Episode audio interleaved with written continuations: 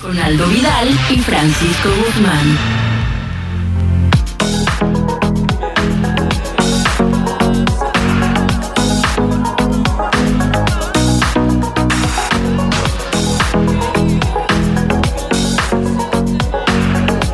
Hola. Hola. Hola. ¿Qué tal amigos? Buenas tardes, bienvenidos a Solución Empresarial. Mi nombre es Francisco Guzmán y estoy muy contento de regresar a QFM 104.3 con Aldo Vidal. ¿Cómo estás, Aldo?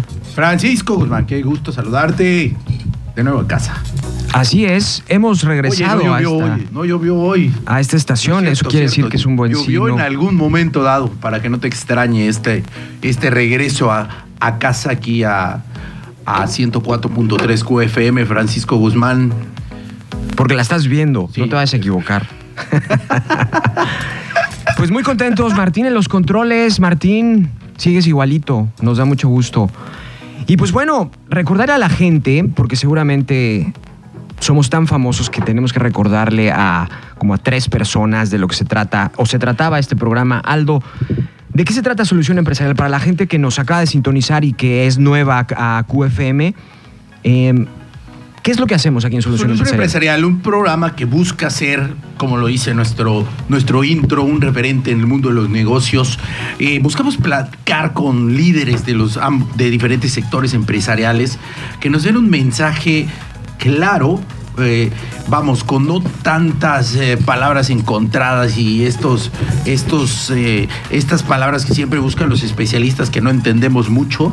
Entonces buscamos que a través de este programa sea un poco más sencillo comprender el mundo de los negocios y el ámbito del mundo de los negocios. Entonces buscamos ser el micrófono de los especialistas que hablan de los temas que son relevantes para la industria, la industria, eh, bueno, para no para la industria, para todas las industrias que rodean el ámbito económico en, en Cancún y en Quintana Roo.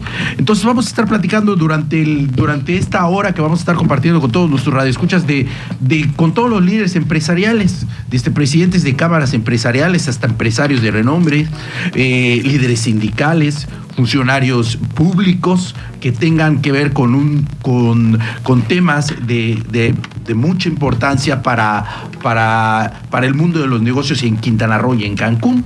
Eh, siempre desde una óptica imparcial, que eso es bien importante, siempre sin la mano negra que mueve detrás de la cuna, es decir, buscando eh, que seamos eso, un medio de comunicación objetivo, crítico, y también eh, eh, rudo en algunos momentos que eh, haya que levantar la voz para criticar lo que se hace mal, pero también para aplaudir lo que se hace bien, Francisco. Sí, definitivamente el mundo de los negocios siempre ha sido visto como árido, como espeso, como denso y creo yo que no tiene por qué ser así. Y más el mundo del emprendimiento, porque si algo hemos resaltado aquí en Solución Empresarial es la parte tan importante que todos debemos de tener en algún momento de nuestras vidas de comenzar a, a emprender. Porque el emprendimiento es como una segunda etapa en la vida laboral de toda persona. Creo yo que la etapa laboral primera es eh, después de la universidad o de algún estudio que hayamos tenido, pues generalmente entramos a trabajar para una empresa. Después de trabajar, ¿qué les gusta? Cinco, a veces hasta 10 años, yo podría ponerlo como el máximo para pasar en esta prueba de, del mundo laboral eh, a través de una empresa, ¿no? Después viene la parte en la que tenemos que pensar cuáles son nuestras habilidades, cuál es nuestro expertise y caemos en la cuenta de que pues, las empresas rara vez hacen accionistas a sus propios empleados. Entonces, no vamos a ser dueños de la empresa para la que trabajamos. Entonces, tenemos que pensar en fraguar un plan para poder tener nuestra propia empresa. Y el emprendimiento se convierte en una de las etapas más enriquecedoras, más importantes de la vida laboral de una persona, eh, cualquiera que sea su estrato social, porque se puede emprender en cualquier etapa de la vida, también eso es importante. Yo he conocido gente aquí en Cancún que han llegado de una, digamos, historia trágica de la Ciudad de México, por ejemplo, después de sufrir un divorcio, De después de sufrir por una... ejemplo. De Michoacán no. De Michoacán solamente hay historias bonitas. Como tú. Entonces, eh, es importante resaltar que en ciudades como Cancún, en ciudades como, como, como estas, generalmente se puede emprender y se puede definitivamente empezar en cualquier etapa de la vida. Eh, como les decía, yo he conocido gente que ha tenido eh, este tipo de historias y de repente viene para acá y, por ejemplo, en el, ámbito de las bienes raíces, aquí en, en, Quintana Roo, en Cancún concretamente, es un tema muy, muy socorrido por la gente, ha sacado a mucha gente de situaciones adversas y las ha llevado finalmente a una situación de vida mejor. Entonces es importante pensar que el emprendimiento se puede producir en cualquier etapa de la vida, en cualquier etapa. Y eso es lo más importante, por ejemplo, de iniciativas como Solución Empresarial, que le digamos a la gente, en pocas palabras, cómo se puede emprender. ¿Cómo lo ves, Aldo? Es correcto, Francisco, de verdad. Ya llevamos unos, unos, unos años ya eh, a lo largo de los programas, a lo largo de los programas platicando de diferentes, eh, diferentes experiencias de, muchos empresarios que han sido casos de éxito, casos de éxito que no nos dejan de, de, de sorprender, que no nos dejan de, de llamar la atención, Francisco, de, empresarios que, que, forjaron la historia de Cancún. Así es, y Cancún, como lo hemos dicho en otras ocasiones en el programa, Cancún tiene la dicha de poder conocer a los fundadores de la ciudad. Yo creo que eso es algo interesantísimo que la gente no puede dejar de aquilatar. En Cancún, con sus escasos 49 años, 48 años, no, iba a cumplir 50 es que el 2020, sí, exactamente. Ya me, Martín me vio feo. El 50 viene en el 2020, este año que todos. Bueno, no cuenta el, el año pasado. Catalogamos como eh, horribilis, como dicen en el Vaticano. Entonces, ese año como que no contó. Entonces, los 50 años de Cancún se van a celebrar ahora en el 2021. Iba a haber una serie de festejos muy importantes. Había gente que había formado parte de los fundadores de Cancún y pues no se pudo hacer nada por este tema de la dichosa pandemia. Entonces, es importante conocer en la ciudad en la que vivimos y por lo mismo el cúmulo de oportunidades que presenta una ciudad como, como Cancún. Y creo, Aldo Vidal y yo compartimos esa parte de que a lo mejor venimos de otro lado, Aldo de más cerca, pero las personas que venimos de más lejos Buscamos a esta ciudad, a este estado, por las oportunidades, por la mística de trabajo. Luego en otros estados de la República hay una mística de social, en donde eres de acuerdo a cuál es tu apellido, a cuánto dinero tienes, a quiénes han sido tus eh, parientes. Y eso definitivamente no funciona. Y ahí vemos, hablando del caso que decías de Michoacán, pues Michoacán es un estado que está sumido en una pobreza en una mediocridad impresionante y no, no, me, no me duele decirlo, porque la gente se ha acostumbrado al tema, por ejemplo, de eh, quiero comprar mi casita, voy a comprar un nuevo carrito, o ay, me compré un carrito usado. Todo es hito, hito, hito, todo es diminutivo. Y eso lleva a un colectivo social a pensar que las cosas se nos dan aún sin merecerlas. Y aquí en Quintana Roo, aquí en Cancún, la gente trabaja por las cosas que tiene, no se le regala nada, pero hay una mística de trabajo. Aquí la gente te valora por lo que sabes hacer. No por quién es tu pariente, no por quién es tu papá, a qué colegio fuiste, con qué novia anduviste, etc.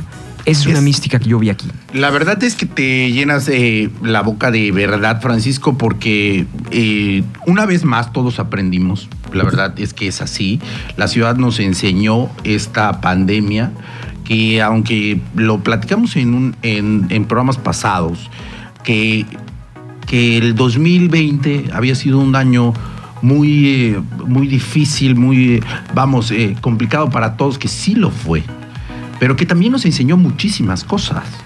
Nos enseñó la, la fortaleza que tenemos como ciudad, nos enseñó la fortaleza que tenemos como, como sociedad, nos enseñó la fortaleza que tenemos eh, económicamente y nos enseñó a valorar lo que tal vez en un momento no lo hicimos en, en, en Cancún. O sea, la fuerza económica que tiene este, este, esta ciudad, este estado, la, la amplia cultura turística que tenemos como, como ciudad, como estado, y que somos lo mejor que hay en- a nivel mundial en, en materia turística.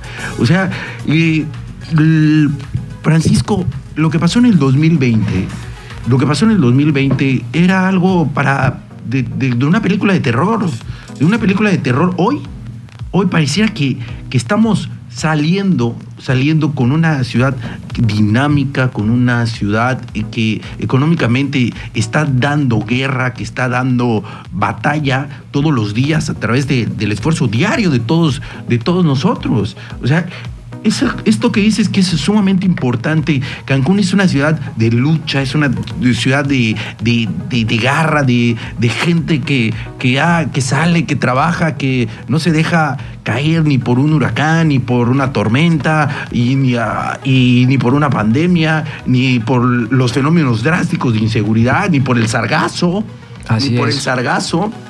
Vamos, o sea, tenemos que estar orgullosos nosotros que vivimos en Cancún de formar parte de esta historia, de formar parte de esta ciudad, de ser parte de, un estado, pero también ser parte de una sociedad y de miles de familias que están aquí, que hacen que todos los días eh, miles de trabajos caminen, miles de fuentes de empleos caminen, miles de, de- de- de oportunidades se den cada vez que nosotros salimos a, a echar para adelante.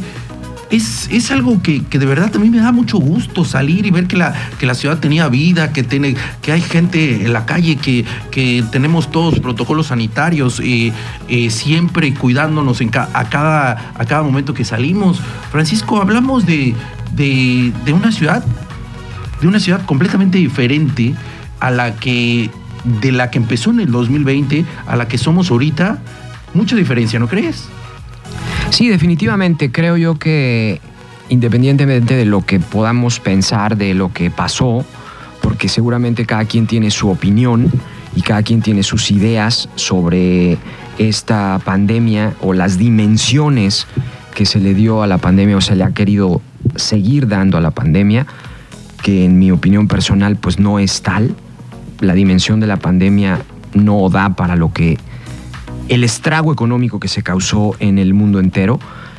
Pero hay otros intereses, hay otros intereses, hay gente que está ganando muchísimo dinero con este tema y hay mucha gente que está siendo lastimada por el mismo tema. Entonces, creo yo que el manejo y el- la cuestión de los medios de comunicación aquí tenemos una responsabilidad importante eh, porque a veces solamente damos un lado de lo que está pasando. Y creo que eso también, como tú decías, es una de las enseñanzas que tenemos que tener en este 2021 del 2020, que toda historia tiene dos lados y que muchas veces hemos estado acostumbrados a solamente seguir un lado, porque nos lo dice el médico de confianza, porque nos lo dice eh, la Secretaría de Salud, porque nos lo dice el Papa, porque nos lo dice X, Y, Z, de figuras que hemos siempre tenido como una, digamos, una, un bastión, un pilar de, de lo que se pueda concebir. Y lo que nos ha enseñado el 2020 es a que instituciones tan grandes como la Organización Mundial de la Salud, pues han cometido errores, han dicho cosas que no son en el tema del COVID, porque es una cuestión nueva, está en ciernes la investigación sobre estos temas. Entonces, el afirmar que el cubrebocas es la panacea, pues no es. No hay alguien que pueda decir, yo tengo los datos porque tengo una investigación de más de 10 años, que es lo que normalmente le lleva a la sociedad médica tener resultados fehacientes de lo que está pasando con una enfermedad, pues no los tenemos. Entonces vamos ahora sí que tocando de oído, como dicen en el, en el coloquio universal. Entonces tenemos que aprender a recuperar todos los datos que podamos para poder forjar nuestra propia opinión. Y por supuesto que estamos a favor de las medidas sanitarias y por supuesto que debemos cuidarnos. Sin embargo, tenemos que dimensionar lo que realmente está pasando. Buscar otras fuentes. Por ejemplo, se habla de que hay cualquier cantidad de protestas en Europa, en España, en Holanda, países que no protestaban. O sea, por ejemplo, países como eh, Holanda, que tenía una baja tradición de, de protestas, países como Suiza. Suiza, ¿cuándo habías oído que hay una protesta en Suiza? Lo que pasa es que no nos enteramos. Y son protestas anti-medidas COVID. Entonces, ese es el tema que tenemos que Cierto. poner en una balanza, ¿no? Porque no nos pueden engañar tan fácilmente, ya no nos engañan. A la sociedad mexicana ya no se le puede engañar como antes. Y muestra es lo que estamos viviendo a nivel gubernamental hoy en día, ¿no? Cierto, Francisco, la verdad es que, que, que sí, te llenas la boca de razón. Eh, países eh, que, bueno, España, que es un país que, que fue golpeado duramente por el tema de, del COVID, sigue tratando de recuperar su, su industria y hay muchísimas protestas. Yo tengo muchos amigos con nacionales, yo que con nacionales y ya parece. O sea, ¿ya te sientes español? Sí, o sea, fuiste una vez y ya te sientes español. Tengo muchos, ¿sabes? sobre todo yo me parezco español, sobre todo. Pero bueno, este. No, no, no. Yo tengo muchos amigos de, de la madre patria. Así este, es. De España, que, que la están pasando mal. De verdad que la están pasando mal porque el gobierno no, no logra tener una medida de. de vamos, no de control del tema de- del COVID, que es, es complicado, sino un tema de reactivación económica que les está pegando muy duro a los españoles y están todos los días eh, en una lucha constante, en una lucha difícil de poder encontrar ese punto medio de donde controlar el tema de la, de- del COVID, pero también el tema de, de la reactivación económica. ¿no? Entonces, Sí.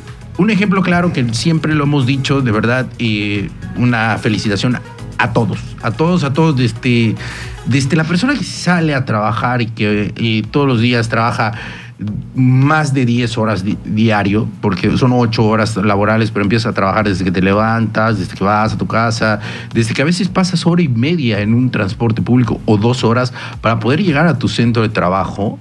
Eh, desde esa persona que trabaja hasta el gerente, el director, el empresario que es dueño de la cadena hotelera, el, presidente municipal, el gobernador, el, presidente de, de la asociación de alguna cámara empresarial, todos esos, todos esos actores que, que estuvimos en el, en, en inmersos en un tema de una recuperación de una economía que es una realidad en Cancún, hay que felicitarlos y hay que hablar bien de eso.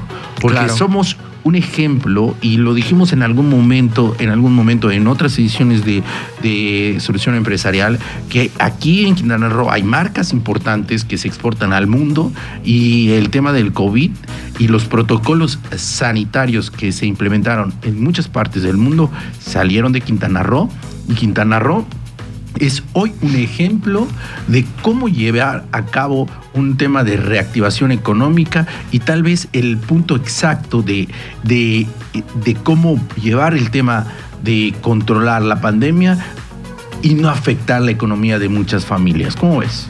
Pues yo creo que debemos ir a un corte, el primer corte de esta tarde, y seguimos platicando de estos y más temas aquí en Solución Empresarial. Recuerden, ¿Nos vas a decir? ¿Eh? Ah, nos vas a decir hoy quién va a estar con nosotros que de- en una entrevista. mejor dilo tú porque no me acuerdo. No, no es cierto.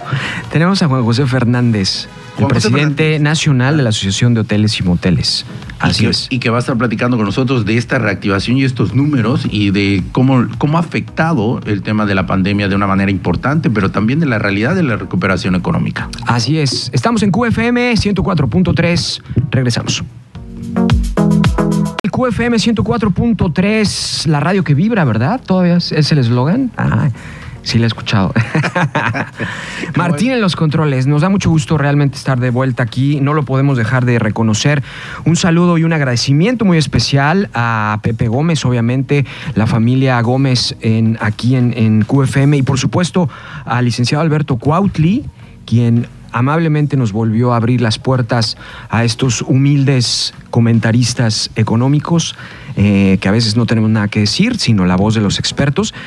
Y pues bueno, Aldo, el entorno, hablábamos hace un momento del entorno económico de nuestro país, el entorno económico mundial, pues ha sido obviamente marcado por, por la pandemia, ha sido obviamente lacerado, pero a mí me llama la atención algo que seguramente a ti también.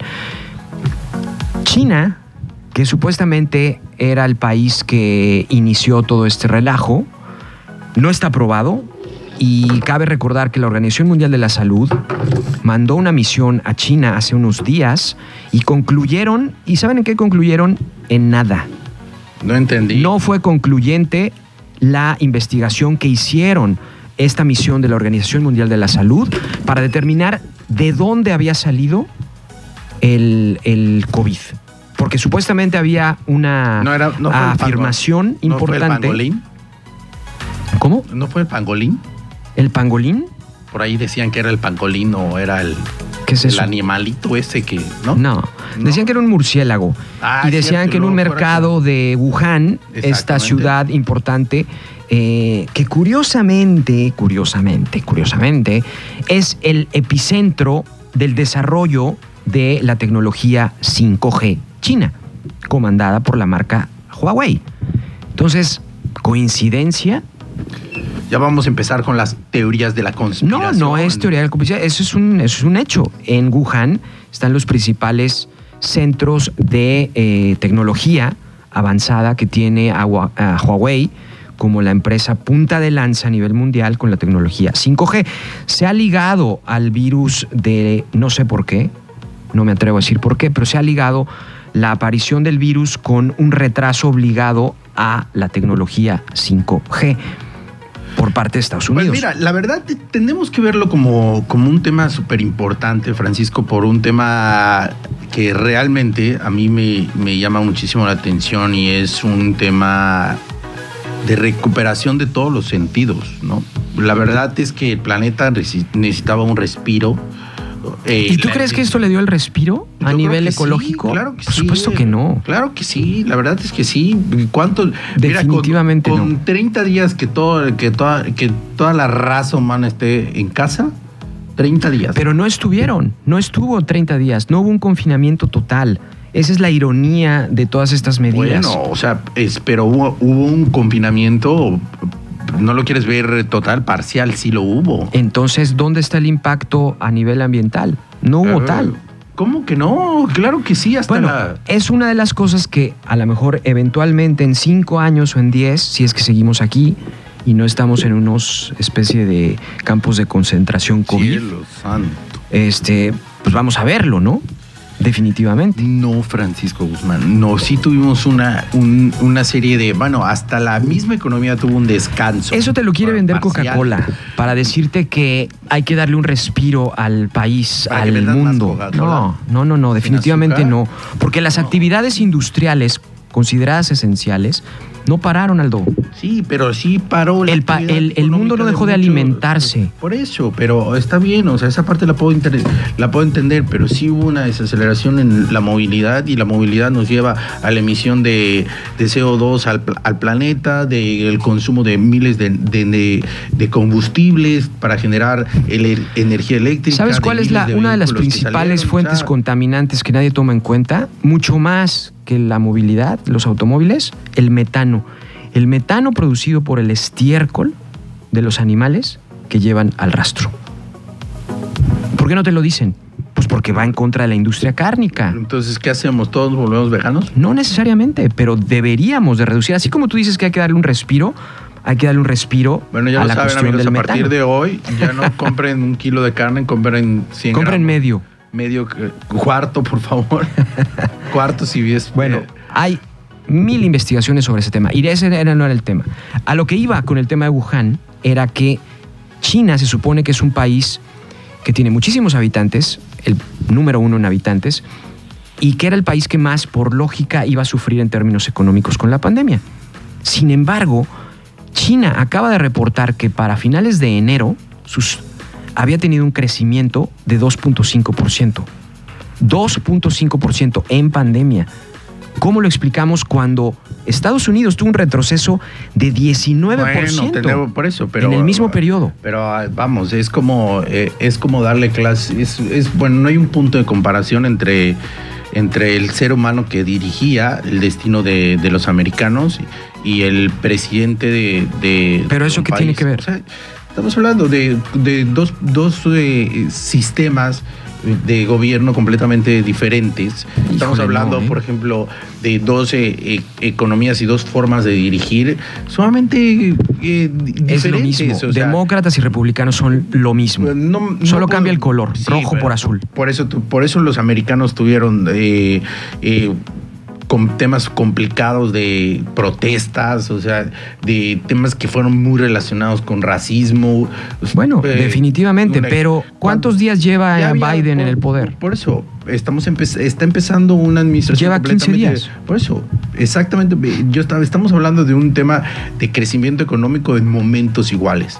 O sea, es como, digamos, que, que, eh, dos empresas. Por eso, con se Trump. por Todavía ser- estaba Trump. Por eso, dos empresas se comparen eh, en el mismo periodo con eh, CEOs diferentes.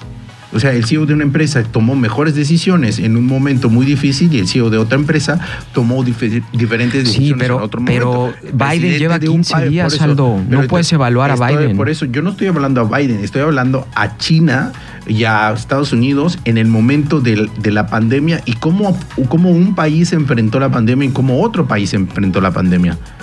Y es- tuvieron los Entonces, resultados ¿qué que tiene que ver. Biden?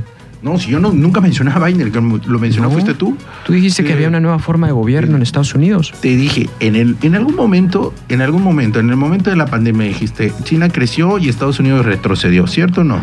En enero de este año. Por eso, pero oh, vamos los últimos que- resultados. Y todavía estaba Trump y Por estaba. eso, no los tiene que ver últimos resultados, por eso, los últimos resultados, te- por, precisamente te estoy diciendo, eh, eh, tenemos un presidente chino y un presidente americano. El presidente chino toma mejores decisiones que el presidente americano, los resultados son, son claros. Es, es el ejemplo de Quintana Roo. Quintana Roo ha hecho las cosas bien. Tenemos los resultados a la vista. Tal vez la- los números oficiales, los números oficiales de la economía de, que dicen que no estamos en el número no sé cuánto de la, de la recuperación, pero la realidad del día a día que percibe la gente es completamente Es que otra. no, no tiene que ver. O sea, es una, co- una cosa son las decisiones en torno a la pandemia, que podemos cuestionar tanto las de Xi Jinping contra las de Trump. Y habrá quien diga que Trump hizo un mal trabajo y habrá quien diga que no. Pero yo estoy hablando en términos económicos en medio de un fenómeno que se supone fue global. Y digo se supone. China, que supuestamente inicia con este tema de la pandemia, es donde inicia, y Estados Unidos, que tuvo uno de los mayores retrocesos de la historia, comparables con el 1929 de la Gran Depresión. Entonces, es realmente digno de estudiar, volviendo al tema que tú decías, que qué podemos aprender. Como tú dices, y tienes la razón, ¿qué podemos aprender de lo que hizo China?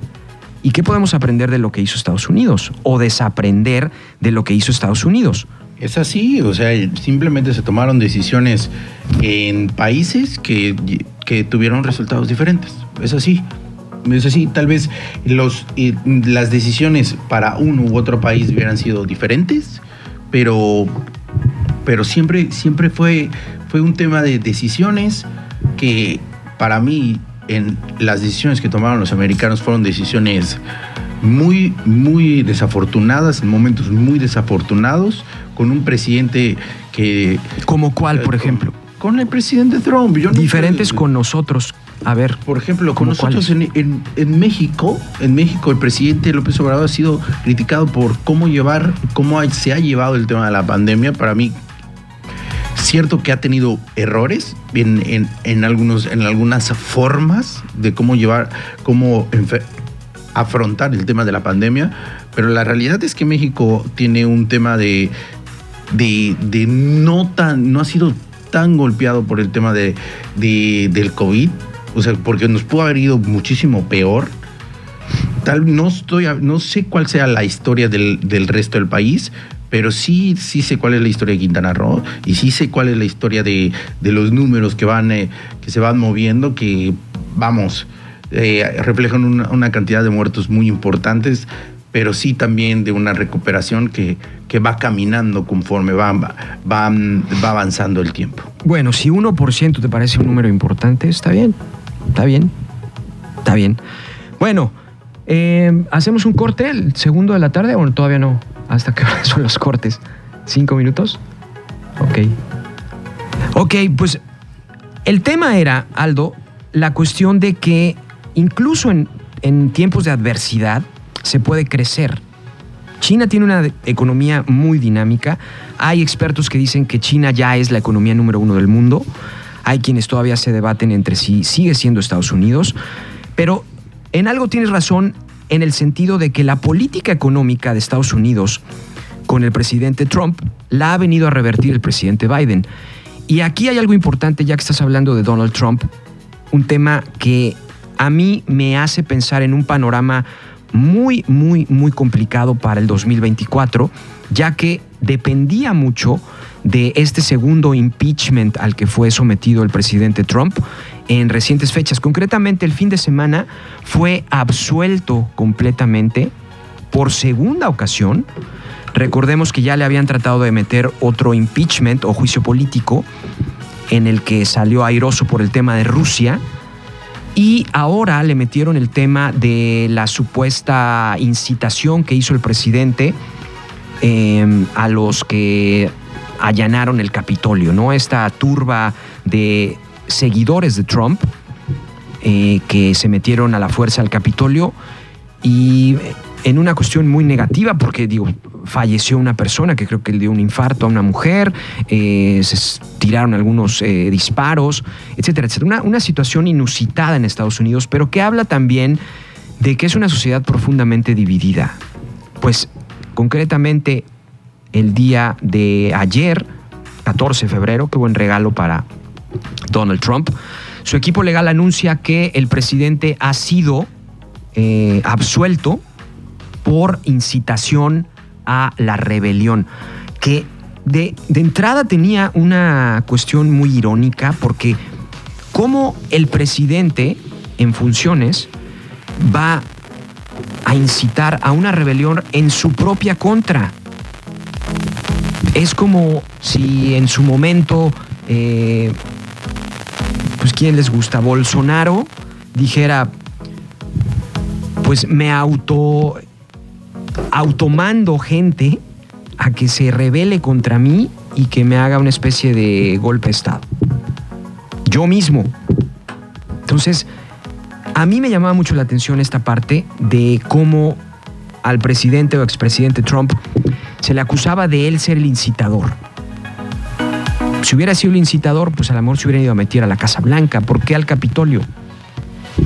O sea, son cosas que llaman mucho la atención y se le buscaba hacer un juicio político, el segundo, ¿para qué? Para deshabilitar al presidente, expresidente Trump, de poder competir en las elecciones del 2024 contra Biden, que dicen, ahora sí como se dice en el argot, eh, es un tiro cantado el que tiene con Joe Biden, el expresidente Trump, y va a volver a contender en el 2024 en condiciones, yo creo que muy favorables para el presidente Trump. Por la forma en cómo se dieron los sucesos en las elecciones, yo creo que la sociedad profundamente dividida de los Estados Unidos va a volver a colapsarse en el 2024. También vamos a ver en el 2022 cómo le va a Estados Unidos con las famosas intermedias, en las que supuestamente los republicanos van a tener que recuperar el control de las cámaras, lo acaban de perder ante los demócratas en las pasadas elecciones. Pues bueno, vamos a ver cómo les va, porque eso también incide mucho en lo que pasa en México, ¿no?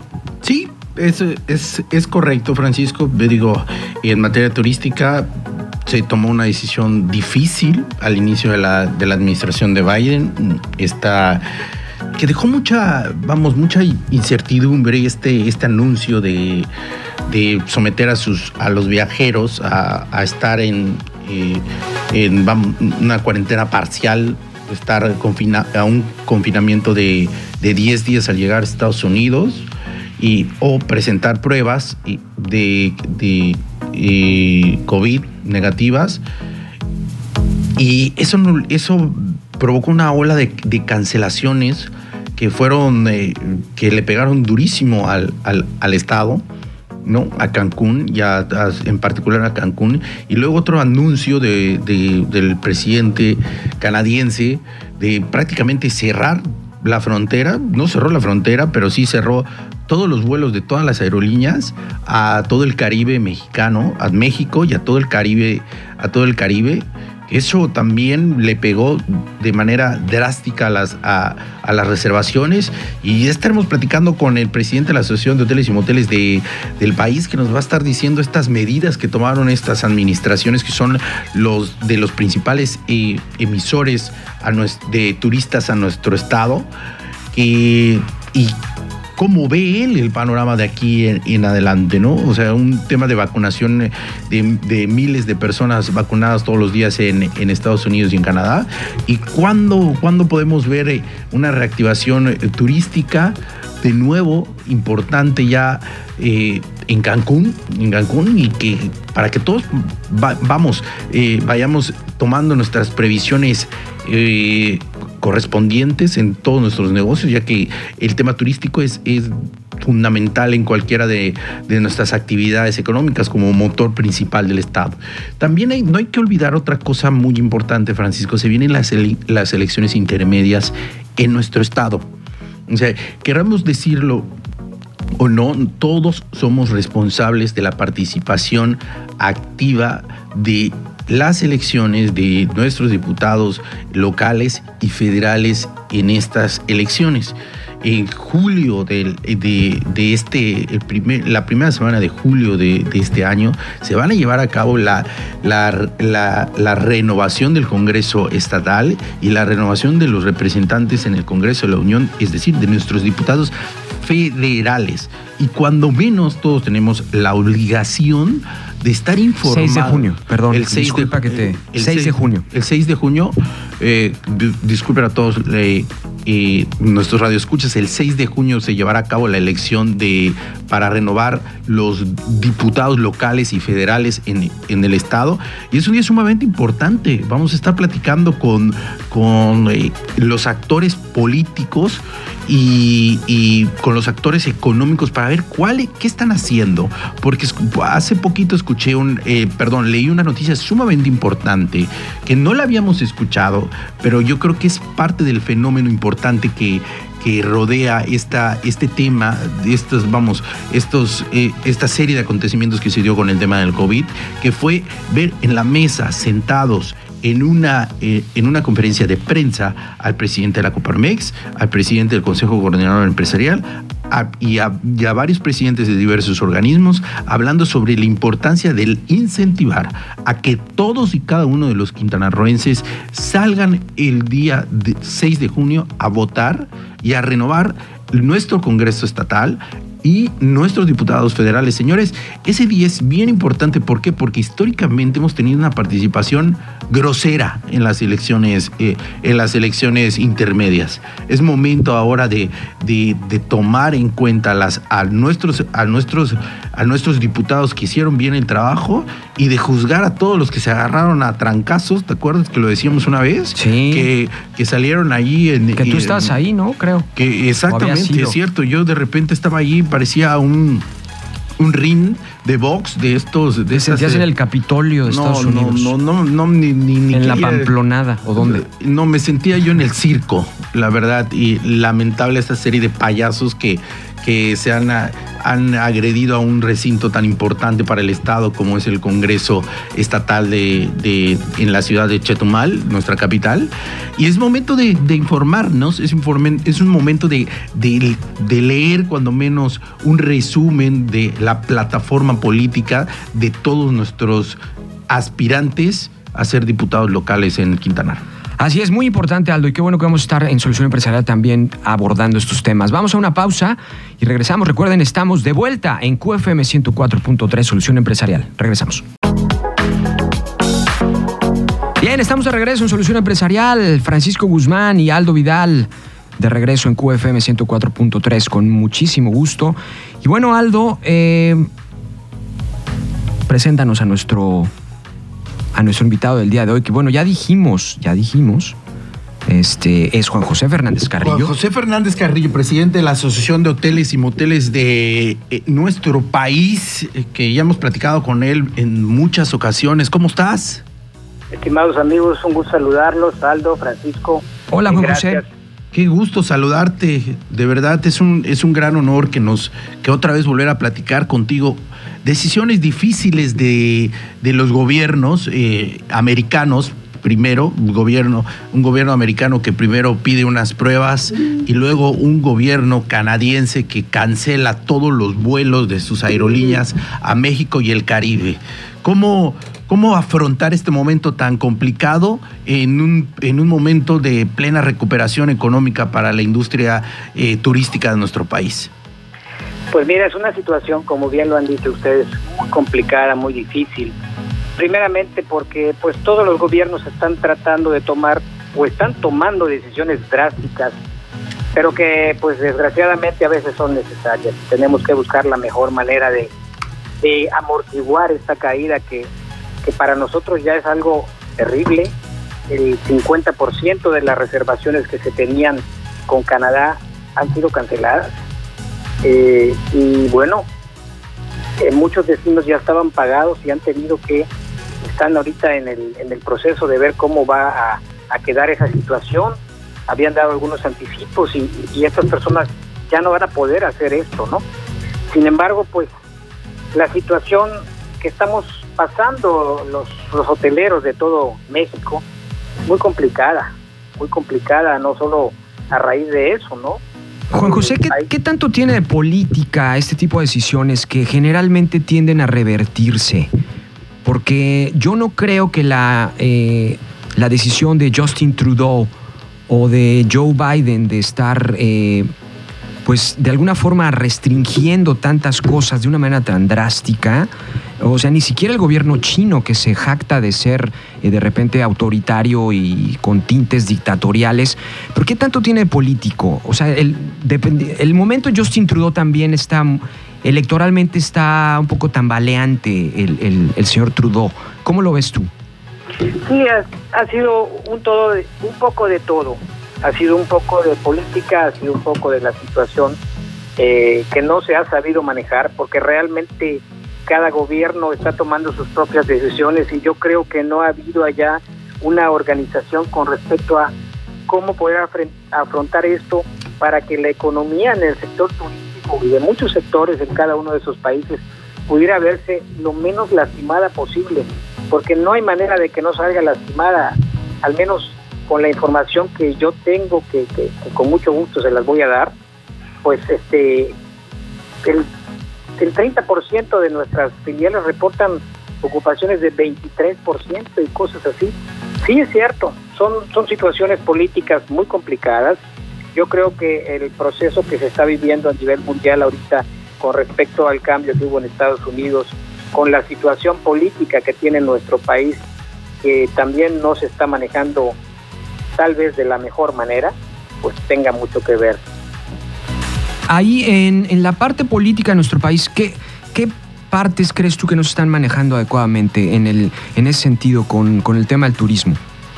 Creo yo que las autoridades en el sector turismo debieran estar más pendientes de lo que está sucediendo, impugnando, platicando, en este caso con el gobierno federal, con el ejecutivo del gobierno federal, para que pueda tener este tipo de tratos y de pactos y acuerdos con los presidentes, en este caso con el presidente Trudeau, y, buscar la mejor solución para proporcionarles a ellos seguridad.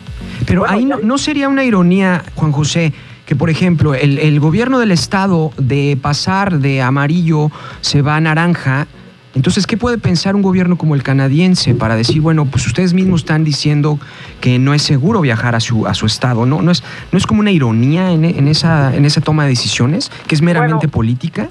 Eh, pues mira, no es que sea tan meramente política, también la realidad que hay en todo el país, y eso sí lo tengo que decir como es, también nosotros no nos hemos cuidado los nuestro país no ha manejado correctamente la, pandemia, en el sentido de que lo vemos con todas las reuniones eh, y las fiestas que se hacen de manera clandestina, y lo único que ha habido es el aumento de casos de enfermos y que los hospitales ya están llenos y ya no cabe nadie. Entonces.